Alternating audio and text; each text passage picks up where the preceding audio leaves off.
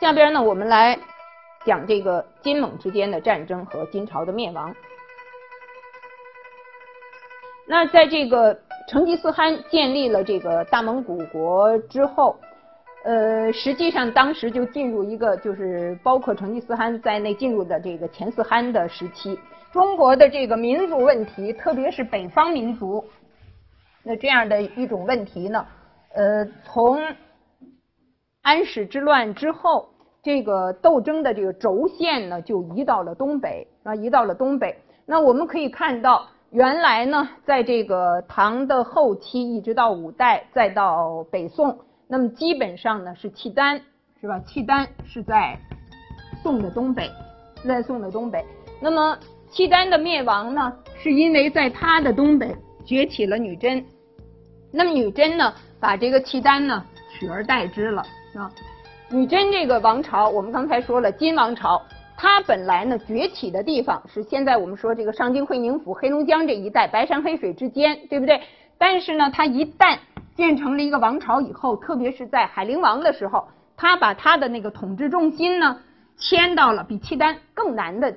地方就是契丹，虽然当时燕山府这些都是在他的统治辖下，但是他的统治重心还是在现在内蒙古的赤峰那一带啊，在在那一带。那么到了这个女真的时候呢，实际上他迁到了现在的就是我们说北京这一带。那么他的这个统治重心呢，已经迁到了燕山以南了，迁到燕山以南。那么这样，在他的背后。就等于出现了一个很大面积的这种权力的，我们不能说是真空，但是确实是它的统治重心呢，拢不住这一带地区。那么本来呢，其实蒙古高原上就有这个蒙古民族，是吧？也长期在这边活动。那在这种情况之下呢，蒙古民族就在他的背后，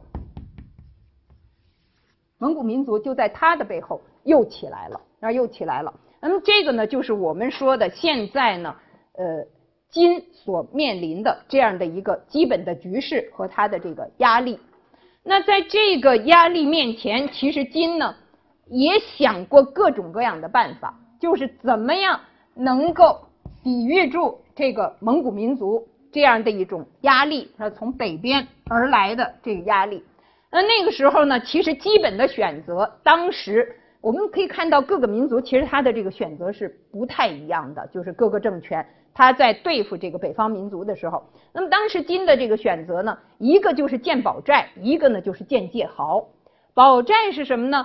就是类似于我们说在这个呃宋和西夏对峙的时候，我们说他就建了很多宝寨，对不对？那个宝寨呢是沿着河谷，啊沿着河谷，它基本上呢是扼守这个道路的。所以呢，这个宝寨的建立的方式呢，是一种纵深式的，是一种纵深式的，不是一种横的屏障式的，它是扼守道路的。那么这个是一个选择，但这个建保寨呢，好处是什么呢？相对来说比较灵活，你这个驻扎的人呢也都比较集中，你要往什么地方去，相对来说比较灵活。但是不足的是什么呢？就是好像你不能形成一个有效的一个屏障，一个挡着的网。那它这个之间呢，它还是有这个渗透的可能，对吧？从你这个这个宝寨那个宝寨之间，那它还是能够穿过去，所以呢，给对方的这种渗入的可能还是比较大。那么另外的一个可能性呢，就是界壕。界壕其实就是另一种形式的长城。长城我们是地上往上面垒，对吧？这个建上去。界壕呢，是它挖成一个像战壕似的。当然，它这个挖战壕的时候，那个土呢也会堆上来，堆上来呢，它某种意义上又像一个一个一个掩体吧，像一个城。那么界壕呢，它不容易，虽然它比较容易挡住这个马，对吧？这个马匹碰到城、碰到壕，这个马都不容易过去。而蒙古人呢，显然他的战斗力在于冷兵器时代的骑兵，对不对？所以呢，界壕它可能比较有效。可是建壕一个很大的问题就是需要大量的人工，需要大量的投入，大量的人工。你想，你这个这个修长城过去也有这个问题，对吧？对于民力的过度蒸发，那现在呢，在这个女这个金受到这个蒙古的反复的这样的一种压力的时候，你等于是不拍板也要拍板了。最后呢，他们是建了界壕。这个界壕呢，其实现在还有一些部分还存着，还有一些部分存着。我们从这个图上呢，能够看到这种，呃，这个一一道一道的这些锯齿，带有一些锯齿状的这些，都是当年的界壕。而且这个界壕呢，还有一层一层的，然后还有一层一层的，它不是说建了一道呃而已。那么里边呢，还有不同的这个呃不同的这个线路的这个界壕。那这个界壕呢，全长有一千五百多公里。那在当时呢，也有金长城这样的一种说法。两千零四年的时候，呃，我们曾经去过这个，就是内蒙古赤峰那一带。那么这个在克什克腾旗就有一道保存的比较好的界壕。那么这个这个界壕呢？呃，在这个王国维先生的这个界壕考里边呢，也说到，就是界壕当时他挖这个界壕的方式和它的这个功用。呃，我们可以看到，其实这个界壕啊，挖下去的部分已经看不出来了，因为它都是在这个沙漠地带上，成天的就是那个刮风，对吧？那个沙尘暴啊什么的，所以呢，很快就被淹塞了。就是它挖下去的那个壕沟的部分，很快就被埋入了地面上的部分。现在还能看得出来，还能看得出来，但是当然也不足以阻挡马匹了，对吧？已经变成一个缓坡状的了。但是当年我们可以想象这个工程的浩大，那这个工程的浩大。呃，那王国维先生也说了，对吧？这是晋古史上的一个大工艺，很很重大的这个征发，很重大的这个工艺。这样呢，还是。挡不住这个蒙古人的这个南下，所以当时就有一种说法，当时人那个等于也是个民谣吧，就说“达达来，达达去”。我们原来曾经说到过“达达”，“达达”是什么意思？“达达”其实就是这个“塔塔”，对吧？也有的地方会写“塔塔”，呃，有不同的这个写的这个方式。那么这个“达达”呢，其实指的就是在蒙古高原上。特别是操蒙古语的那样的一些民族，实际上呢不一定都是蒙古族，它可能是有不同的民族，但是呢是活动在这一带的，而且呢大多数是操蒙语的这样的一些民族。结果这个达达来达达去呢，赶的官家没出去。官家是什么？就是皇帝，宫中都是管皇帝叫官家的，那都是官家的。所以在这种情况之下呢，金宣宗就选择了南迁。南迁从哪里南迁呢？就是把他的这个首都，实际的首都，就是皇帝所在的地方，这个实际的首都，从金中都迁到了他的南京开封府，就是迁到了原来北宋首都的这个开封。那么这个南迁，因为是在贞佑年间迁的，所以呢被称之为贞佑南迁。这个是在。蒙古人啊南下的强大压力下，一种不得已的选择啊，一种不得已的选择。他，他倒不是为了说再去更加进一步的汉化。那这个真佑南迁以后呢，他和这个宋代的这个核心部分的这个接触点就更近了。原来呢，他还在现在的北京这地方，是吧？现在呢，他已经迁到了开封这个地方。所以当时呢，金宣宗其实是有一个想法，就是虽然他们这个女真的战斗力不行了，打不过蒙古人，但是打宋朝人，他觉得还绰绰有余。所以呢，是一种失之东隅，收之桑榆的想法。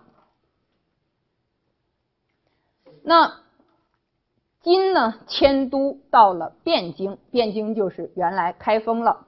这个时候，宋朝当然也不是说不知道这个外部形势。所以呢，宋朝就感觉到这个金气数就快尽了，气数就差不多了。所以呢，宋朝当时就停止向金输纳岁币，这个岁币也不给他了。那看着这个金也是快不行了。然后金宣宗呢，他就以这个作为理由呢，南侵就往南边打，那就是我们刚才说到的这种情况。可是现在呢，宋军也不怕他了，不像当年了，是吧？也不怕他了。也觉得这个这个金呢，他这个整个的这个气数呢都弱下来了吧，所以呢遇到了这个坚决的抵抗。那么在宣宗去世了以后，上来的哀宗其实金哀宗这个人确实还是很悲哀的，是一个悲一个悲剧性的人物。哀宗这个人应该说是金朝的历史上很不错的一个皇帝，他真的是要锐意有所更革的，而且呢，他非常希望能够对这个王朝有一个挽狂澜于既倒。但是就是，当然一方面也确实是一个王朝运数将尽吧，他也是没办法。呃，那么呃，另外呢，当然也有一些政策的选择啊，在那个时候可能也是遇到一些两难的境地。那么总而言之呢，他即位以后就宣布更不南伐，不往南打了，而且呢，他希望和宋之间呢能够结成一种相互这个支援的关系。他也给宋方呢写来这个国书，就说我们是唇亡齿寒。你看我现在我这么被动，要是我们都没有了，那不是就是轮上你们了？那这个朝里边呢也有不同的，就是宋朝一方也有不同的政策选择，究竟是联金呢还是联蒙？我们从这个图上边呢能够看得出来，这个是宋了，是吧？这是宋，这个是金，这边是蒙古。所以当时呢，宋和蒙确实是还没有直接的冲突，也没有直接的来往。那么中间呢是隔着这个金的，隔着金的。有的人呢就觉得这个蒙古的这个攻势啊，到了什么地方都是一往无前的。所以呢，最好是有金在那儿挡着，对这个宋呢是比较比较合理的一种选择吧。但是另外一些人呢说，金跟我们是不共戴天的，对不对？我们的那个宗庙都是毁在金的手里的，我们现在怎么能跟他联手呢？这个一个完颜和达，一个叫完颜陈和尚，这些人真的是金朝后期能打仗的，真的是能打仗的。但是在三峰山一战呢，不幸失利。不幸失利，所以这个三峰山之战应该说就奠定了金朝彻底覆亡的败局。就这一次战争，这些能打的这几个良将吧，好的将领都死在战场上，所以呢，金朝的颓势再也没办法避免，那再也没办法避免。这样呢，哀宗就逃了，出逃了，从开封跑出去了，跑到蔡州。这个时候呢，蒙古人跟宋。这个双方呢已经开始这个暗通，也不是暗通消息吧，呃彼此有联络。那么宋方呢看着这个金马上就要灭了，所以这个时候宋的军队和蒙古军队联手灭了金，灭了金，金朝灭亡了。金朝灭亡了以后，金朝的这个核心地带就是他们原来首都在的这个地带。正好是原来北宋的核心地带，就是河南那一带，对吧？开封、洛阳，包括应天府这个归德。那么这个地方的归属，就是原来是金，现在双方呢联合灭了金，灭了金以后，这个地区的归属应该归谁呢？原来在双方联合攻金的时候，并没有一个非常明确的协议，没有明确的说。那么这个时候呢，宋方的一些将领啊，包括当时的那个宰相，他们就说：蒙古人，你要是想能够抵御蒙古人，必须得要拒关拒河，就是一个是要守住潼关，一个是要守黄河。那么如果没有潼关，没有黄河，完全没有天险的这样的一种情况底下，那么蒙古人呢，很快就会这个席卷而来。那如果要想有潼关有黄河，实际上呢，河南地区就一定要在宋的控制之下。但是也有一些不同的意见，不同的意见是什么呢？就是说这个地区一直在打仗，在金的后期一直在打仗，消耗太大，所以呢，它本身的这种粮草啊、军民呐这样的一些供应完全都没有。而宋方是不是能够有效的守住这一带？让你把这个战线立刻拉了这么长这么远，能不能守下？呃，能不能守得住？这个也是个问题。而且如果宋方一站住这个地方，一站住这个地方，马上呢就难抵这个蒙古人的兵锋。那马上就因为这个地方的归属原来没有商议，你现在派兵占了这个地方，似乎就是你先出兵了，就会给对方呢一个口实，一个出兵的口实。但是不管怎么样，当时在位的是宋理宗，这个理宗呢，他是觉得，他是觉得这个地方呢是祖宗的陵寝之地，已经到手了啊，已经到手了，已经这个金已经被消灭了，而且宋的军队去参与了这个打蔡州的这个活动，所以呢，他觉得就是要战。那在这种情况下呢，宋军就是所谓的端平日落。这一年是公元一二三四年，端平元年。端平年间呢，宋代的军队先到了东京，然后到了西京，西京就是洛阳。为什么特别说到端平入洛呢？这个在东京的时候，其实当时他们进了这个宋代的军队进了东京，就非常的惊讶。这个地方凋敝的那种情形，完全不是宋军能够想象的。那么那个时候粮草根本就供应不上，是不是要继续往洛阳走？洛阳我们知道是那个地方有有有天险的，是吧？是不是要继续马上去挥师洛阳？那当然，在这个决策的过程里边呢，也有一些犹豫，但是还是去了洛阳。当时那个人参，就是他们跟着带的粮食，只能够五天吃。到了洛阳以后，那个城就像一个空城一样，那城里边只有三百来户人家，什么都没有，什么都没有。而在这种情况下，蒙古人的军队又过来了，马上就下来了，马上就下来了。所以在洛阳，这个宋军呢，就遭到了。很严重的这个打击，那宋军虽然撤回来了，但是呢，宋蒙战争也由此爆发，那由此爆发。呃，一二三四年呢，它是金王朝灭亡的年代，这个年代其实很容易记，金王朝灭亡的时期。金王朝的成立，刚才我们说是一一一五，对吧？它的灭亡呢是一二三四，一二三四年呢，同时也是宋军。端平入洛的年代，而且也是宋蒙战争正式爆发的年代。那正式爆发的年代，到一二七九年，南宋灭亡了。所以我们可以看到，宋蒙战争持续了多少年？持续了四五十年的时间，啊，是四十四十五年吧，四五十年的时间。那么这一段时间里边，当然有的人呢，他们呃，像西方一些研究者会说。宋代的军事力量并不是那么弱的。他说，这个成吉思汗的军队走到哪儿都是那个风卷残叶一样的，只有跟宋呢作战打了这么多年。那么这里边呢，当然是有不同的原因。原因之一呢，是因为当时蒙古人他们主要的注意力其实还是在西征上，他并没有把他全部的那个注意力呢放在南征，没有放在完全放在南征。另一个原因呢，是因为蒙古人他是骑兵，他不善于水战。不善于水战，而这个南宋所在的区域呢，是这种沟渠纵横啊，大小水道交错，是这样的一个区域。所以最后真正灭了南宋的是什么人呢？是南宋投降到蒙古去的那样的一些水军的将领和那样的一些宋军的将领，是他们带着他们的一些部下灭亡了这个南宋。那么这个呢，就是一二七九年的时候，南宋灭亡了。在这个说到金朝的灭亡呢，呃，忽必烈他曾经召见这个金朝的遗老，因为忽必烈周围有一些这个儒生了，所以呢，他顾虑到有的人说辽代的灭亡是因为信佛，所以呢，这个战斗力当然就不行了，你信佛教嘛。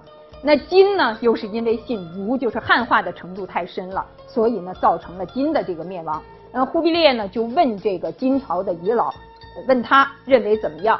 那这个这个张德辉呢，就跟他说，其实呢，金朝他对于这个儒臣的信用，并没有像外界估计的那样的一个高度。所以呢，他说这个国家的存亡啊，自有任其责者，那该找谁就找谁。那么，并不是因为金朝的这种汉化，或者说金朝。信用儒者而导致了他的灭亡。